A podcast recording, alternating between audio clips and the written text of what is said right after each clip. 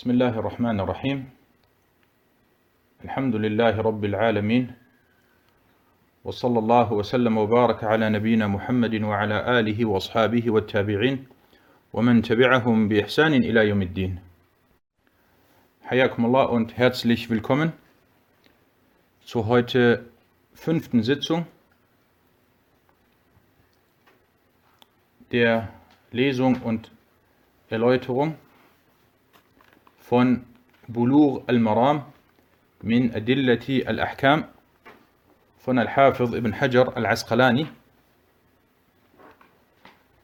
Und wir sind weiterhin bei Kitab al-Salah, bei dem Buch des Gebets. Und werden heute inshallah drei Hadithe lesen. Ab Hadith 139. نعم اقرأ. بسم الله الرحمن الرحيم الحمد لله رب العالمين وصلى الله وسلم وبارك على نبينا محمد وعلى آله وصحبه أجمعين. أما بعد فبأسانيدكم أحسن الله إليكم إلى الحافظ ابن حجر رحمه الله تعالى. قال وعن جبير بن مطعم رضي الله عنه قال قال رسول الله صلى الله عليه وسلم يا بني عبد مناف لا لا تمنعوا أحدا طاف بهذا البيت وصلى أية ساعة شاعت من ليل أو نهار. رواه الخمسة وصححه الترمذي وابن حبان. نعم أحسنت. حديث 139 يزيد عند التافل جبير ابن مطعم جبير ابن مطعم. Möge Allah mit ihm zufrieden sein berichtete. Dass der Gesandte Allahs Allahs Segen und Frieden auf ihm sagte O Söhne von Abd Manaf verbietet keinem der um das Haus den, den Tawaf verrichtet und zu welcher Stunde auch immer, ob Nacht oder Tag, und der beten will. Überliefert von den fünf, At-Tirmidhi und Ibn Hibban stuften ihn als authentisch ein. In diesem Hadith geht es weiterhin um Zeiten oder um die Thematik, dass es bestimmte Zeiten gibt, in denen man keine freiwilligen Gebete verrichten soll. Und darüber hatten wir in der letzten Sitzung gesprochen. Das sind insgesamt fünf Zeiten oder fünf Zeitpunkte, wo es untersagt ist, allgemein freiwillige Gebete zu verrichten. Und der Autor führt hier diesen Hadith an und möchte damit hinweisen, dass es Fälle gibt oder dass es Zeiten gibt oder Situationen gibt, in denen man auch freiwillige Gebete zu den verbotenen Zeiten verrichten kann oder verrichten darf. Und hier dieser Hadith, in dem geht es darum, wenn man die Umrah macht und nach Mekka geht und man macht ja den Tawaf. Das erste, was man macht, man kommt an und man betet keine freiwilligen Gebete, sondern man beginnt sofort mit dem Tawaf. Möge Allah subhanahu wa ta'ala die Kaaba und Mekka vor jedem Übel bewahren und es den Muslimen erlauben, sehr bald wieder dort den Tawaf zu verrichten. Na, man kommt dann an, man macht den Tawaf und nachdem man den Tawaf verrichtet hat, ist es Sunnah, dass man zwei freiwillige Gebete verrichtet. Wie ist es nun, wenn man den Tawaf zum Beispiel nach dem Morgengebet oder nach dem Asr-Gebet, also nach dem Nachmittagsgebet verrichtet? Darf man dann diese zwei Raka'a, diese zwei freiwilligen Gebete zu diesen Zeitpunkten, wo es eigentlich nicht erlaubt ist, freiwillige Gebete zu verrichten, darf man diese Gebete, dieses Gebet verrichten? Ja oder nein? Darum geht es und darauf werden wir inshallah gleich äh, sehr ausführlich eingehen. Na, beginnen wir aber erstmal, wir machen das ja immer so, dass wir, der Hadith wird auf Arabisch gelesen und dann gibt es die deutsche Übersetzung und dann versuche ich kurz in wenigen Sätzen zu erwähnen, worum es hier in diesem Hadith geht. Und dann teilen wir den Hadith immer auf in Hadith-wissenschaftliche, in einen Hadith-wissenschaftlichen Bereich und in einen Fiqh-wissenschaftlichen Bereich. Beginnen wir mit dem Hadith-Bereich. Und zwar der Überlieferer ist Jubair ibn Mut'im al-Makki al-Qurashi und er stammt von einer, von einer edlen Familie ab. Und zwar seine Vorväter, sein Vor, einer seiner Vorväter war Abd ibn Manaf ibn Qusay. Und sie gehörten zu dem Stamm von Quraysh. Und was den Stamm von Quraysh angeht, so hat er verschiedene Botun, so hat er verschiedene Unterstämme.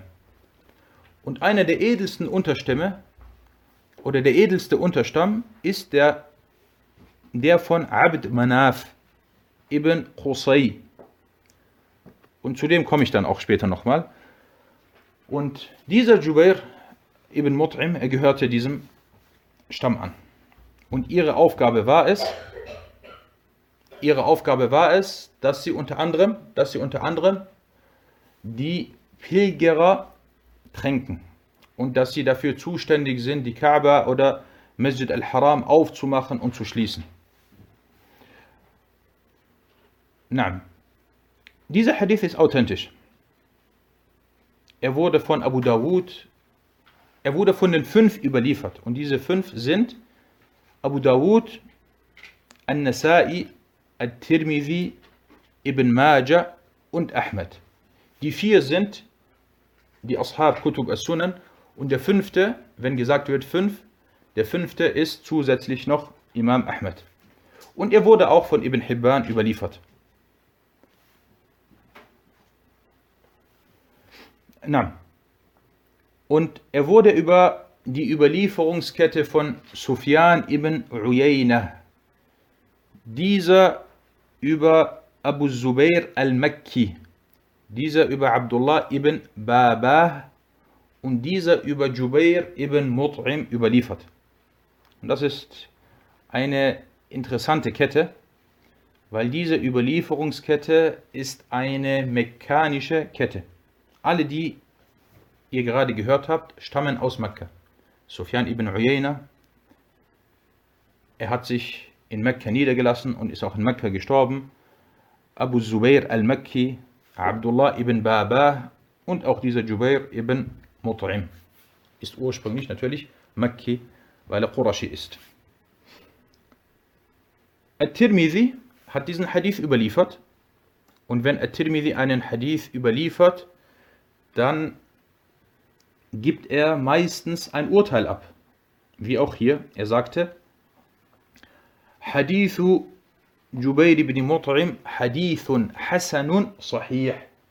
Der Hadith von Jubair ibn Mut'im ist ein guter und authentischer Hadith. Er hat ihn also als Sahih eingestuft. Und das ist die Vorgehensweise von At-Tirmidhi, dass er sagt, Hasanun Sahih. Wenn er den Hadith als authentisch einstuft. Wenn er nur sagt Hasan und Sahih weglässt, dann hat der Hadith eine gewisse Illa, eine gewisse Schwäche. Na. Abu Dawud und An-Nasai haben ebenfalls diesen Hadith überliefert und sie haben, nachdem sie diesen Hadith überliefert haben, geschwiegen. Und ihr Schweigen bedeutet, dass er zumindest als gut oder brauchbar einzustufen ist. Ibn Khuzayma und Imam Ibn Khuzayma, wir hatten in anderen Unterrichten darüber gesprochen, sein Werk, er hat ein Werk, das ist bekannt als Sahih Ibn Khuzayma. Dieses Werk kommt, oder dieses Werk ist das dritte Sahih-Werk der Muslime. Es gibt insgesamt mehrere Sahih-Werke. Das erste ist das Werk von Al-Bukhari und dann das Werk von Muslim und an dritter Stelle kommt das Werk von Ibn Khuzayma. Und wenn Ibn Khuzayma einen Hadith in seinem Buch oder in seinem Werk überliefert, dann bedeutet es, dass er ihn als authentisch eingestuft hat. Es sei denn, er weist auf eine gewisse Schwäche hin. Und das hat er hier nicht gemacht. Also hat er diesen Hadith als Sahih eingestuft. Ibn Hibban stufte diesen Hadith ebenfalls als authentisch ein. Und Ibn Hajar, der Autor, er erwähnte hier, dass At-Tirmidhi und Ibn Hibban ihn als authentisch eingestuft haben. Und er hat nichts darüber gesagt. Das bedeutet also, dass er dem zugestimmt hat. Und Sheikh Abdullah Sa'd hat ebenfalls diesen Hadith als authentisch eingestuft. Na, von daher dieser Hadith, Barakallahu fikum, ist richtig und authentisch. Und ich kenne keinen, der dem widersprochen hat. Wallahu ta'ala a'lam. Kommen wir zum, zum nächsten Bereich. Und zwar die fiqh-wissenschaftlichen Nutzen, die wir aus diesem Hadith entnehmen. Erstens, Abd Manaf ibn Qusay ist der vierte Vater oder der vierte Urvater des Propheten sallallahu alaihi wasallam. Und seine Nachkommenschaft pflegte die Pilgerer zu tränken, ihnen Wasser zu geben. Und das war eine, eine rechtschaffene und eine fromme Tat, die früher und auch heute begangen wird. Und zwar, dass es Leute gibt, die sich dazu bereit erklären, sich um die Pilgerer zu kümmern und ihnen Wasser zu geben. Vor allem früher. Heute ist es vielleicht etwas leichter, aber früher war das nicht so leicht. Na, Tausende oder Zehntausende sind gekommen zu Hajj. Und dann gab es Leute, die sich darum gekümmert haben, diesen Leuten Wasser zu geben oder diese Leute zu tränken. Na, zweitens, aus diesem Hadith entnimmt man, dass es haram ist, also dass es verboten ist, die Muslime an Gottesdiensten in der Haram-Moschee abzuhalten. Egal zu welchem Zeitpunkt, ob am Tag oder in der Nacht. Das bedeutet, die Haram-Moschee, sie muss immer offen bleiben. Man kann nicht sagen, wie zum Beispiel bei anderen Moscheen, wir lassen die Moschee nur tagsüber auf. Und das ist das, was auch gemacht wird, Alhamdulillah, dass die Haram-Moschee, Masjid al-Haram, immer offen ist. Wann immer du kommst, kannst du die Umrah vollziehen. Egal ob morgens, mittags, abends, nachts, spät nachts. Die Moschee ist immer offen. Und es ist nicht erlaubt, die Moschee zu schließen. Oder die Leute von Gottesdiensten abzuhalten. Es sei denn, es gibt vielleicht kurz einen Grund dafür, dass man sagt, ja, wir schließen jetzt kurz einen Bereich der Moschee, weil wir sauber machen wollen. Und da sieht man, das kennt ihr vielleicht, manchmal kommen diese Arbeiter und die Leute werden kurz dafür, darum gebeten, dass sie beiseite gehen, damit sie den Boden sauber machen oder damit sie einen Bereich sauber machen. Na, drittens, der Hadith deutet äußerlich darauf hin, dass man zu jeder Stunde in der Haram-Moschee Gebete verrichten darf oder kann. Selbst wenn es in den untersagten Zeiten ist. Also wenn du in die Haram-Moschee kommst, du kannst immer, du kannst immer Gebete verrichten. Auch wenn es zum Beispiel nach dem Asr-Gebet ist. Und somit ist dies eine Ausnahme und hebt die Hadithe auf, dass man zu bestimmten Zeitpunkten keine freiwilligen Gebete verrichten soll. Und das ist ein weiterer Beweis für diejenigen, die diese Ansicht vertreten. Viertens, aus diesem Hadith entnimmt man, dass die Angelegenheit und die Obhut der Haram-Moschee demjenigen zusteht, der über Mekka und seine Umgebung herrscht. Und damals war es Abdu Manaf. Dieser Stamm war es, der der das Recht hatte oder der über Mekka und über die Haram-Moschee geherrscht hat. Und deswegen sagte der Prophet sallallahu alaihi wasallam und er sprach sie an. Er sagte, O Söhne von Abdu Manaf, verbietet keinem, äh, dass er das, was wir gerade gehört haben. Und derjenige, also der der Herrscher ist, äh, dem obliegt es oder dem steht es zu, dass er sich darum kümmert. Und dann natürlich auch auf bestimmte Regeln oder bestimmte Vorgehensweisen achtet. Wie zum Beispiel, dass die Leute nicht daran gehindert werden, äh, die Moschee zu betreten und Gottesdienste zu verrichten. Fünftens, der Hadith ist ein Beweis, dass man Gebete, für die es einen Grund gibt, auch nach dem Morgen- und Nachmittagsgebet verrichten darf. Nein. Selbst wenn es zum Beispiel nach dem Asr oder nach dem Morgengebet ist. Das ist also der Beweis jener, die das erlauben. Kommen wir zu einem weiteren Bereich. Das machen wir auch manchmal. Bei manchen Hadithen kommt es zu größeren Unstimmigkeiten oder zu verschiedenen Meinungen. Und zwar hier einige Meinungsverschiedenheiten unter den Gelehrten. Und At-Tirmidhi hat diesen Hadith überliefert. Und nachdem er diesen Hadith überlieferte, hat er wieder mal großartige Arbeit geleistet, indem er erstmal den Hadith einstufte und dann ging er auf den Fiqh des Hadith ein. Und er erwähnte die verschiedenen Ansichten, die es hierbei gibt. Und er erwähnte auch noch, wer welche Ansicht vertreten hat. Und das ist das Besondere an diesem großartigen, an diesem gewaltigen Werk von Abu Isa al-Tirmidhi. Al-Tirmidhi sagte, وقد اختلف أهل العلم في الصلاة بعد العصر وبعد الصبح بمكة فقال بعضهم لا بأس بالصلاة لا بأس بالصلاة والطواف بعد العصر وبعد الصبح وهو قول الشافعي وأحمد وإسحاق واحتجوا بحديث النبي صلى الله عليه وسلم هذا. وقال بعضهم إذا طاف بعد العصر لم يصل حتى تغرب الشمس وكذلك إن طاف بعد صلاة الصبح أيضا لم يصل حتى تطلع الشمس. واحتج بحديث عمر أنه طاف بعد صلاة الصبح فلم يصل. وخرج من مكة حتى نزل بذي طوى فصلى بعدما طلعت الشمس وهو قول سفيان الثوري ومالك بن أنس الترمذي sagte und die Leute des Wissens waren sich uneinig hinsichtlich des Gebets nach dem Morgen und nach dem Nachmittagsgebet in Mekka.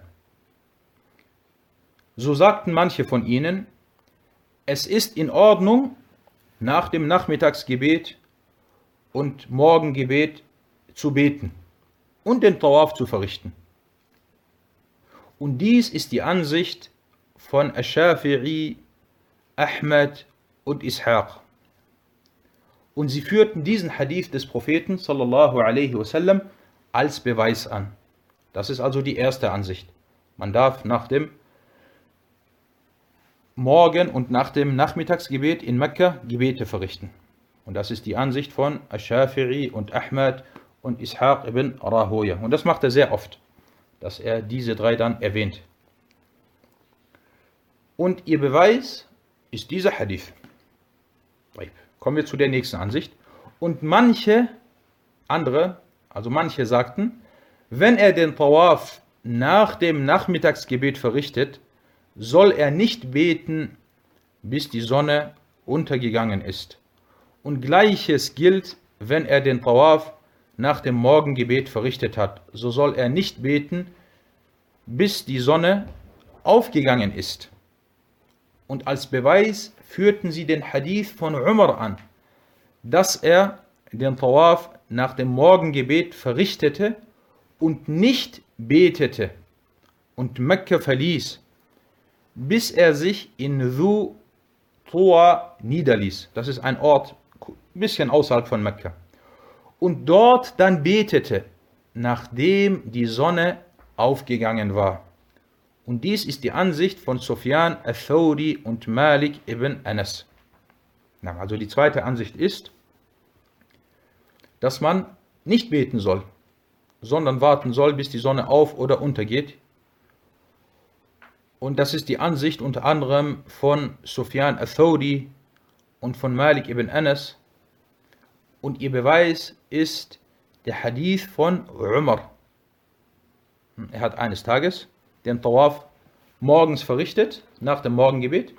Und als er fertig war, hat er nicht gebetet, sondern er hat erstmal Mekka verlassen und sich dann in Dhu Tuwa niedergelassen. Und als er dann gesehen hat, dass die Sonne aufgegangen ist, erst dann hat er Gebet, das Gebet verrichtet. Nein.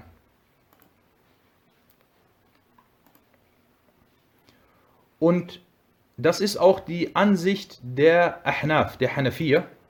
So sagte Muhammad ibn al-Hassan al-Shaybani, dass dies auch seine Ansicht und die Ansicht von seinem Sheikh Abu Hanifa sei. Und es gibt ein Buch namens Muwatta von Imam Malik.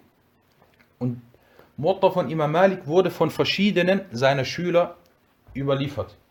Und einer der Schüler von Malik war dieser Muhammad ibn al-Hassan al-Shaybani. Er war natürlich der Haupt- oder einer der ganz großen Schüler von Abu Hanifa, dieser al-Shaybani. Und dieser al-Shaybani ging auch nach Mekka, Afon, nach Medina zu Imam Malik. Und er hörte bei und er lernte auch bei Malik. Und er las bei ihm Al-Muwatta und er überlieferte Al-Muwatta. Und in Al-Muwatta fügt er zusätzlich jedem Hadith, den er überliefert, auch die Ansicht von sich selbst, also die Fiqh-Ansicht von sich selbst und von Abu Hanifa hinzu. Wie zum Beispiel hier, als er diesen Hadith überlieferte, äh, sagte er, sagte er, وَبِهَذَا نَأْخُذُ Und das macht er sehr oft und sagt, und das ist auch unsere Ansicht. ينبغي ألا يصلي ركعتي الطواف بعد صلاة الصبح und dann, äh, wie gesagt, er hat dann lange darüber geredet und für jeden, der sich für die hanifitische Madhab interessiert, ist es sehr, sehr wichtig, dass er darauf zurückgreift, auf Al-Muwatta von Imam Malik mit der Überlieferung von, von Al-Shaybani. Das sind die zwei bekannten Ansichten in Bezug auf diese Thematik. Kommen wir zum nächsten Hadith.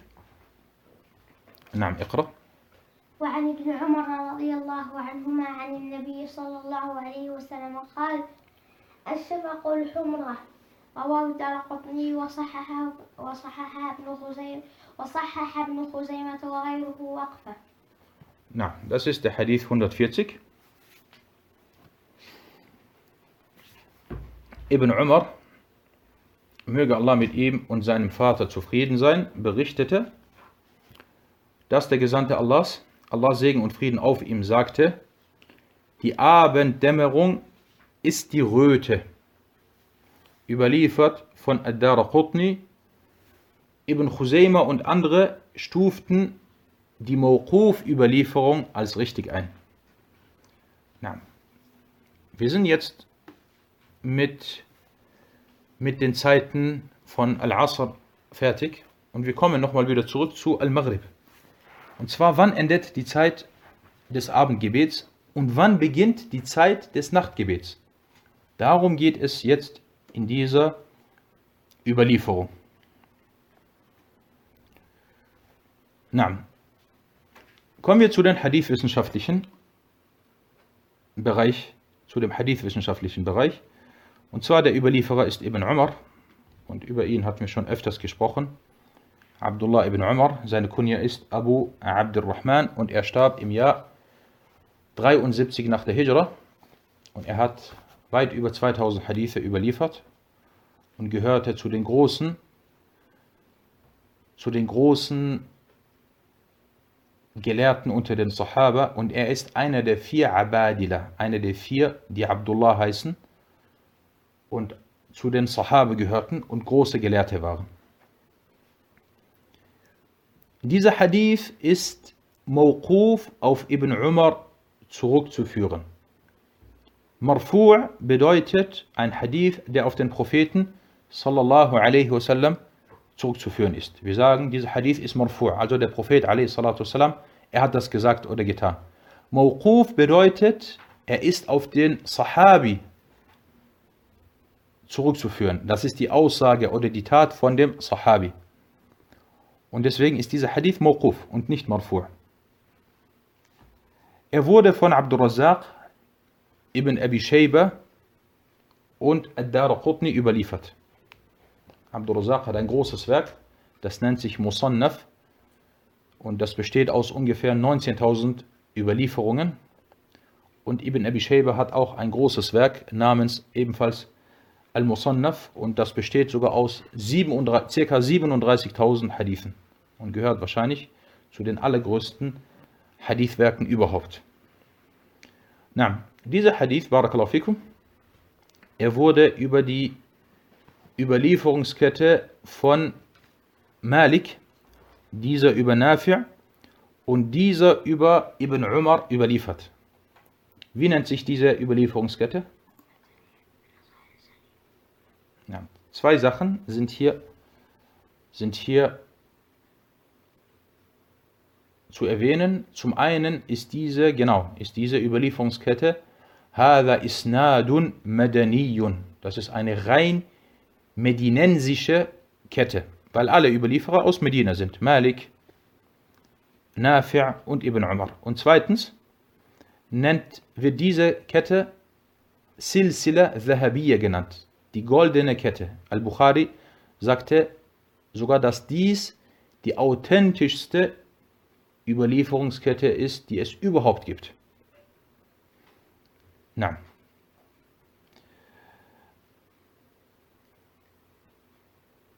Ibn Khuzayma, der diesen Hadith überlieferte, äh, er stufte weder die Rafa noch die Waqf-Überlieferung als richtig ein. Nicht so, wie der Autor es gesagt hat, sondern er hat das nicht erwähnt. Er hat den Hadith überliefert, aber nicht darauf hingewiesen, dass, dass sie Mawquf ist. Al-Bayhaqi sagte, das Richtige ist, dass er Mawquf ist. Und subhanallah, es gibt für je, wir reden jetzt über die Hadith-Wissenschaften. Und was die Hadith-Wissenschaften angeht, so gibt es verschiedene, verschiedene Teilbereiche. Und ein wichtiger Teilbereich ist, wenn es einen Hadith gibt und bei diesem Hadith kam es dann zu Unstimmigkeiten. Ist er Mawquf oder ist er Marfu'? Manche haben ihn auf den Propheten sallallahu alaihi wasallam zurückführend überliefert und andere Mawquf. Hierbei gibt es einige Spezialisten, die auf diese Thematik und auf diese Wissenschaft spezialisiert sind. Dazu gehören natürlich viele frühere, wie, zum, wie die zwei Rasis, Abu Hatim und Abu Zur'a, und bei den etwas späteren Al-Bayhaqi und Ad-Daraqutni, oder afwan andersrum, Ad-Daraqutni und Al-Bayhaqi, weil der eine hat früher gelebt. Und Ad-Daraqutni, der diesen Hadith überliefert hat, er hat ihn an einer anderen Stelle auch überliefert und darauf hingewiesen, dass er Mawquf ist. Al-Bayhaqi sagte, das Richtige ist, dass er Mawquf ist. Ibn Abdul Hadi zog ebenfalls die Mawquf-Überlieferung vor. Und unser Sheikh Abdullah Sa'd sagte auch, dass der Hadith Mawquf ist. Also, das ist die Ansicht der großen Huffaz, der großen früheren Huffaz, dass dieser Hadith die Aussage von Ibn Umar ist.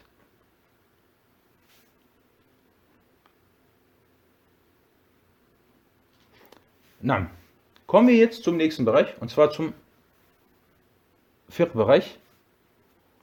Erstens, in, in diesem Hadith geht es um die Zeit des Nachtgebets und wann diese eintritt. Und die Zeit des Nachtgebets tritt dann ein, wenn die Abendröte Arabisch nennt sich das Al-Shafaq al-Ahmar, wenn die Abendröte verschwindet.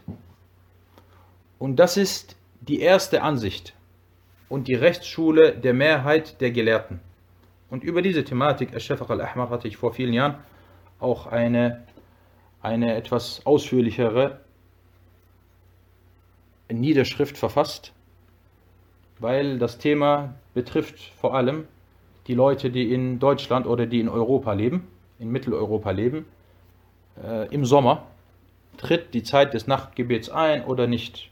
Und hierbei muss man dann bestimmen, ob der Shafaq al-Ahmar verschwindet oder nicht. Weil, was bedeutet Shafaq al-Ahmar? Nur damit ihr euch das vorstellt. Wir haben das Maghrib, das Abendgebet.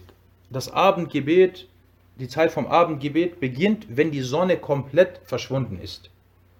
Wenn die Sonne komplett verschwunden ist, ist es dann dunkel oder ist es noch etwas hell?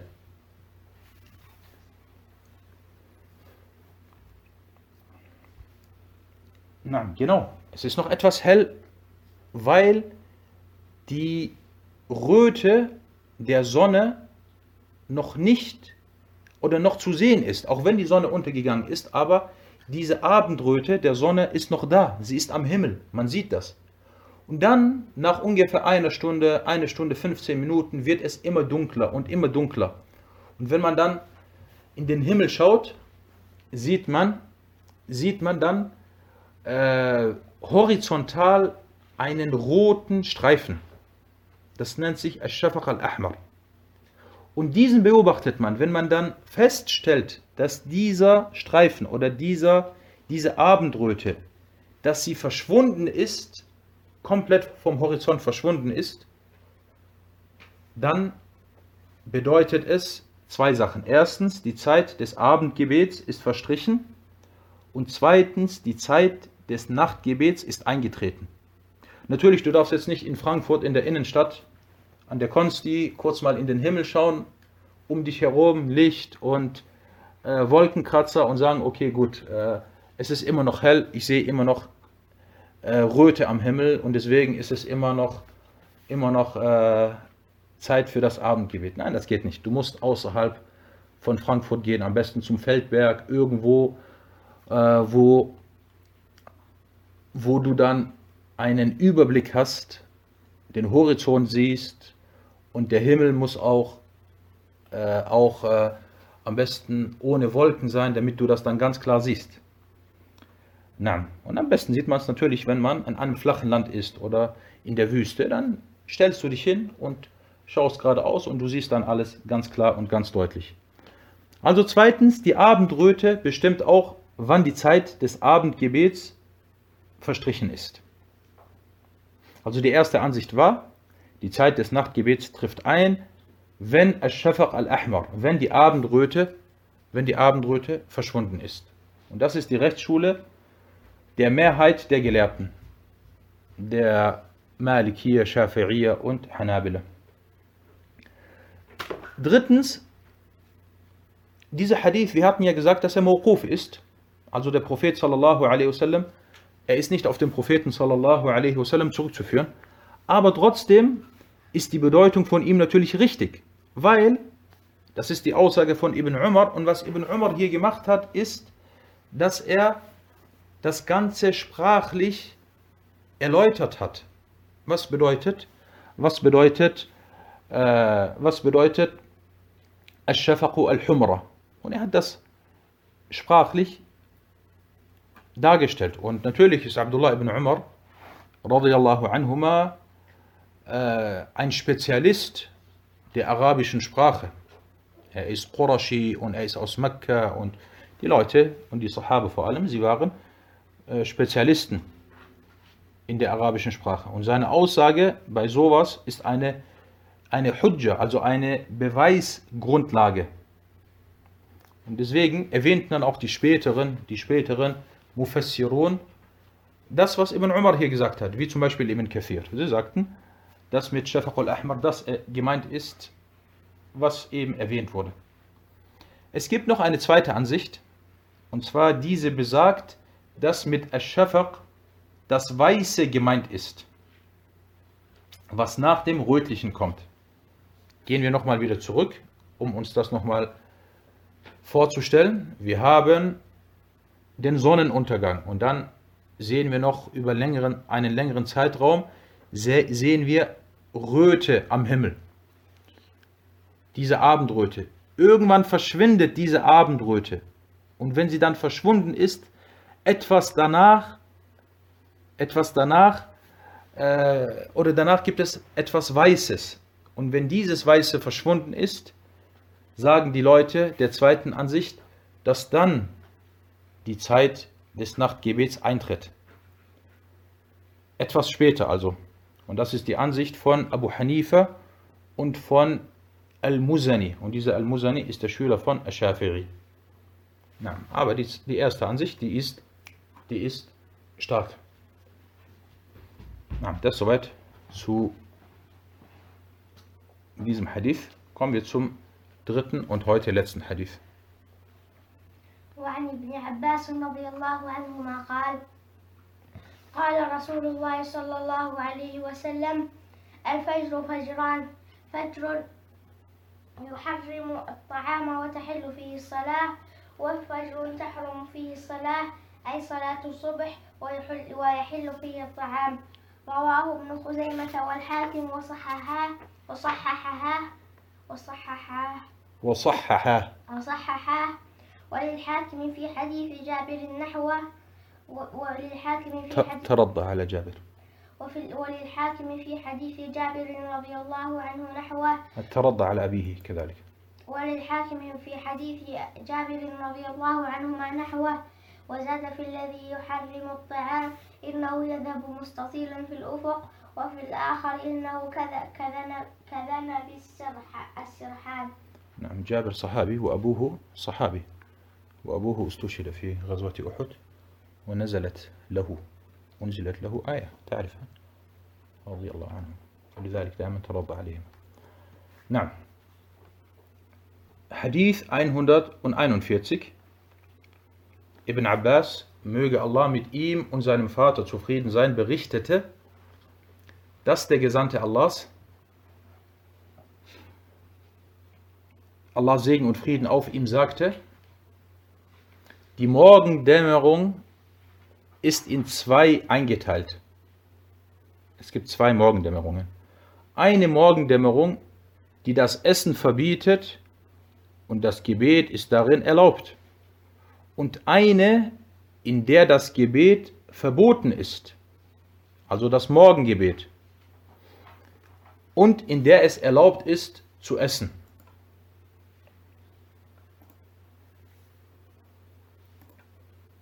Überliefert von Ibn Khuzaymah und Al-Hakim und beide stuften ihn als authentisch ein.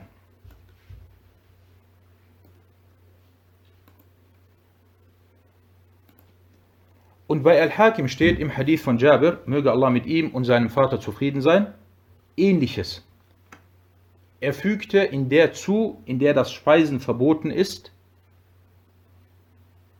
sie vergeht am Horizont langgestreckt.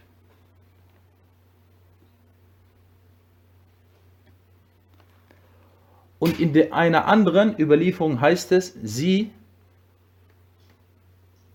also die erste Morgendämmerung, ist wie der Schwanz des Wolfes. Na, es geht hier in diesem Hadith um Al-Fajr al-Sadiq und Al-Fajr al-Kadhib. Es gibt zwei Fajr, den ehrlichen oder den wahrhaftigen und oder Afwan, den falschen und lügnerischen und den ehrlichen und wahrhaftigen. Und was für uns wichtig und entscheidend ist, ist der zweite, der richtige oder der wahrhaftige. Weil dann darfst du, wenn du fastest, nicht mehr essen und du darfst dann beten. Und das ist auch in vielen Ländern ein großes Problem, oft ein großes Problem, dass sich die Leute unsicher oder uneinig sind. Kommen wir zu den hadith-wissenschaftlichen Nutzen aus dieser Überlieferung. Der Überlieferer ist Ibn Abbas, Abdullah ibn Abbas. Er ist neben Ibn Umar einer der vier Abadila und er verstarb im Jahr 67 nach der Hijra und er ist die Tinte dieser Umma und einer der großen Gelehrten dieser Umma. Und er hat auch ca. 1600 Hadithe überliefert. Die Einstufung der Authentizität des Hadith. Der erste Hadith ist Mawquf auf Ibn Abbas zurückzuführen und der zweite von Jabir ist Mursal. Er wurde von Ibn Khuzayma und Al-Hakim überliefert. Der erste also. Und, über die über und der erste wurde überliefert über die Überlieferungskette von Abu Ahmed al-Zubayri. Dieser über Sufyan al-Thawri, dieser über Ibn Jurayj und dieser über Ata und dieser über Ibn Abbas. Wie können wir jetzt feststellen, dass zum Beispiel ein Hadith Mawquf ist oder Marfu'? Das ist jetzt ein gutes Beispiel. Die Überlieferer hier in diesem Hadith oder in dieser Kette, sie sind allesamt Fiqat. Teilweise sogar A'imma und Hufaf. Aber er wurde über verschiedene Ketten überliefert. Und die meisten Ketten haben ihn als Mawquf auf Ibn Abbas zurückzuführend überliefert. Es heißt also am Ende, Ibn Abbas hat gesagt, Ibn Abbas hat gesagt. Außer in einer Kette, in der Kette von diesem Abu Ahmed al-Zubayri. Und dieser Abu Ahmed al-Zubayri, sein Name ist Muhammad ibn Abdullah ibn Zubayr al-Asadi Maulahum al-Kufi. Und dieser Abu Ahmed al-Zubayri, subhanallah, es wurde über ihn gesagt, er war ein Hafiz. Und er hat fast das ganze Jahr hat er gefastet. Es heißt, kana yasumu ad-dahra. Er pflegte fast das ganze Jahr zu fasten. Das bedeutet also an den Tagen, an denen es nicht erlaubt ist, wie zum Beispiel an Eid und so weiter, hat er nicht gefastet, aber ansonsten hat er gefastet. Und er, er war ein großer Abid, jemand, der viele Gottesdienste verrichtet hat. Und er war Fiqh Er war eigentlich vertrauenswürdig und genau bei der Überlieferung der Hadithe. Außer bei Sufyan. Und er hatte verschiedene Lehrer. Eine davon war Sufyan. Und Imam Ahmed sagte über ihn, er sagte über ihn,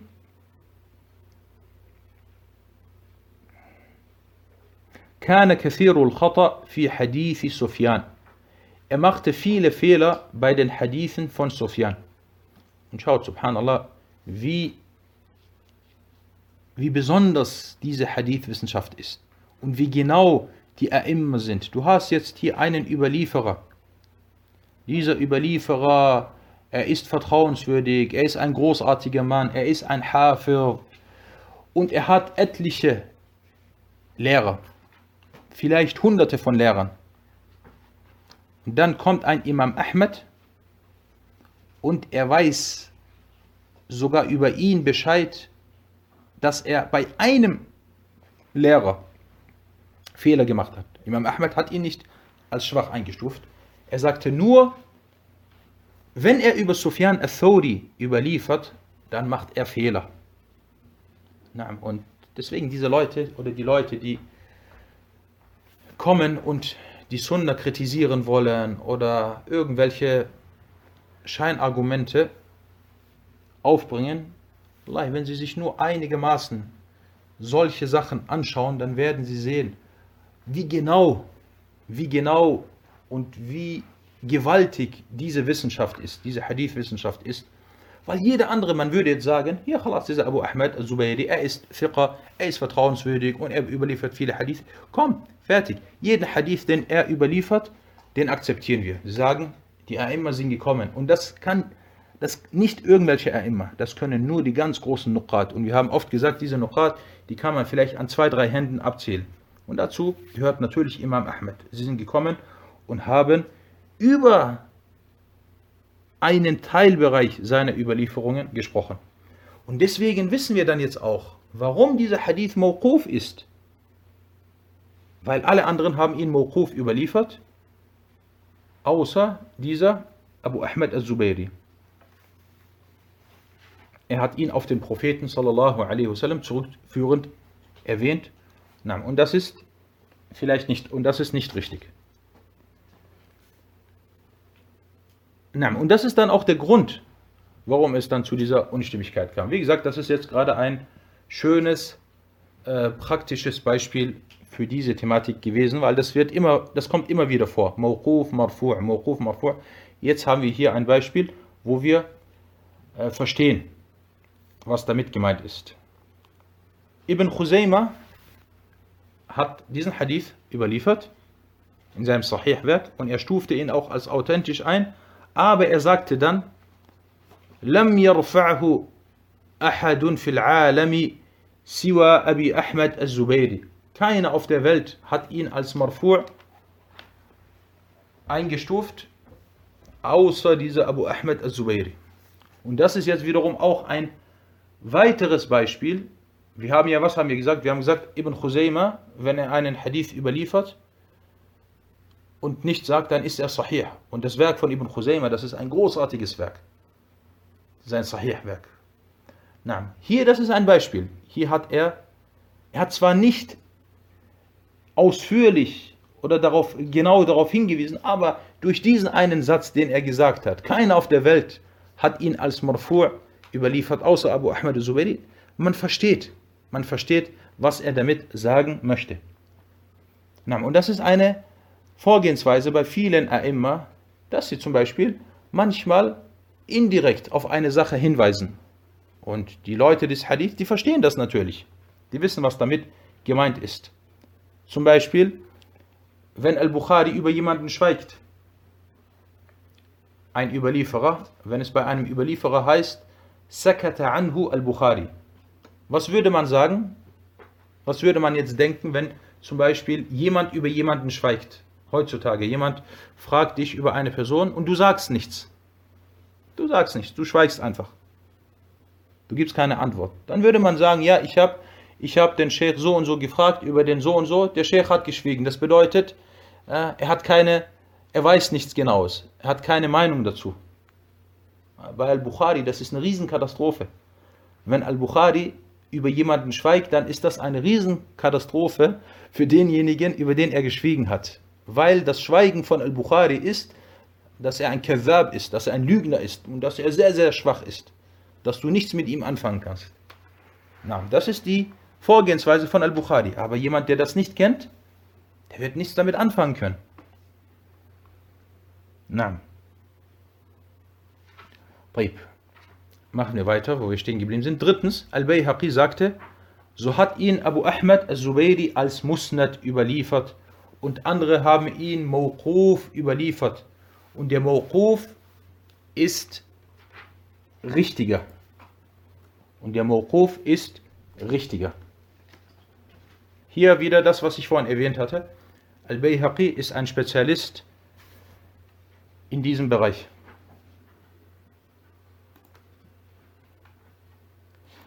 Na. Die andere Überlieferung, die zweite Überlieferung, die von Jabir, die hat Imam Abu Dawud in seinem Werk Al-Marasil erwähnt. Und wenn Imam Abu Dawud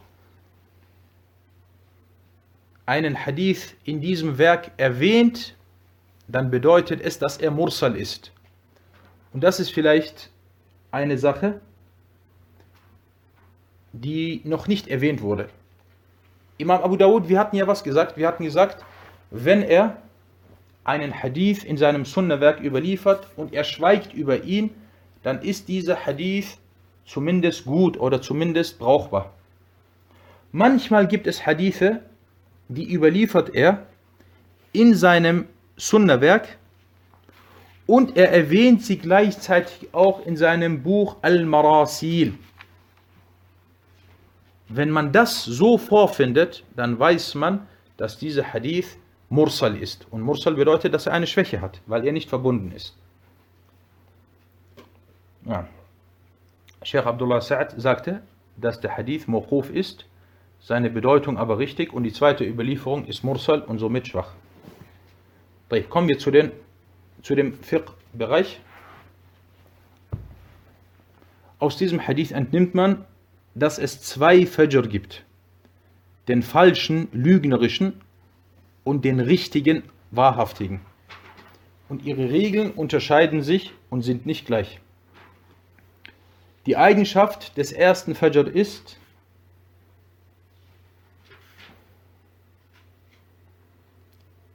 Afan, die Eigenschaft des zweiten ist, dass er, hier des zweiten, ne, des zweiten Fajr ist, dass er am Horizont lang gestreckt ist. Und die Eigenschaft des zweiten ist, dass er wie der Schwanz des Wolfes ist. Und die des zweiten ist, dass er vertikal hoch geht und seine Farbe weiß ist und zum Blauen neigt. Ja, das ist etwas schwierig. Vor allem diese, dieses äh, Wissen über Al-Fajr, Al-Kadhib und Al-Sadiq.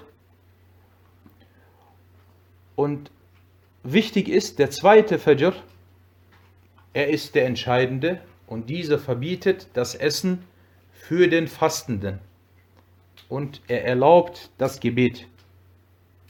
Und er erstreckt sich horizontal am Himmel. Der erste ist vertikal, der zweite ist horizontal. Und der erste, er ist kurz vertikal und er verschwindet dann auch nach kurzer Zeit wieder. Aber der zweite, er ist vertikal und er breitet sich immer mehr und mehr aus und wird immer äh, heller. Na, das soweit zu diesem Hadith und zu der heutigen Sitzung. هذا والله تعالى أعلم وصلى الله على محمد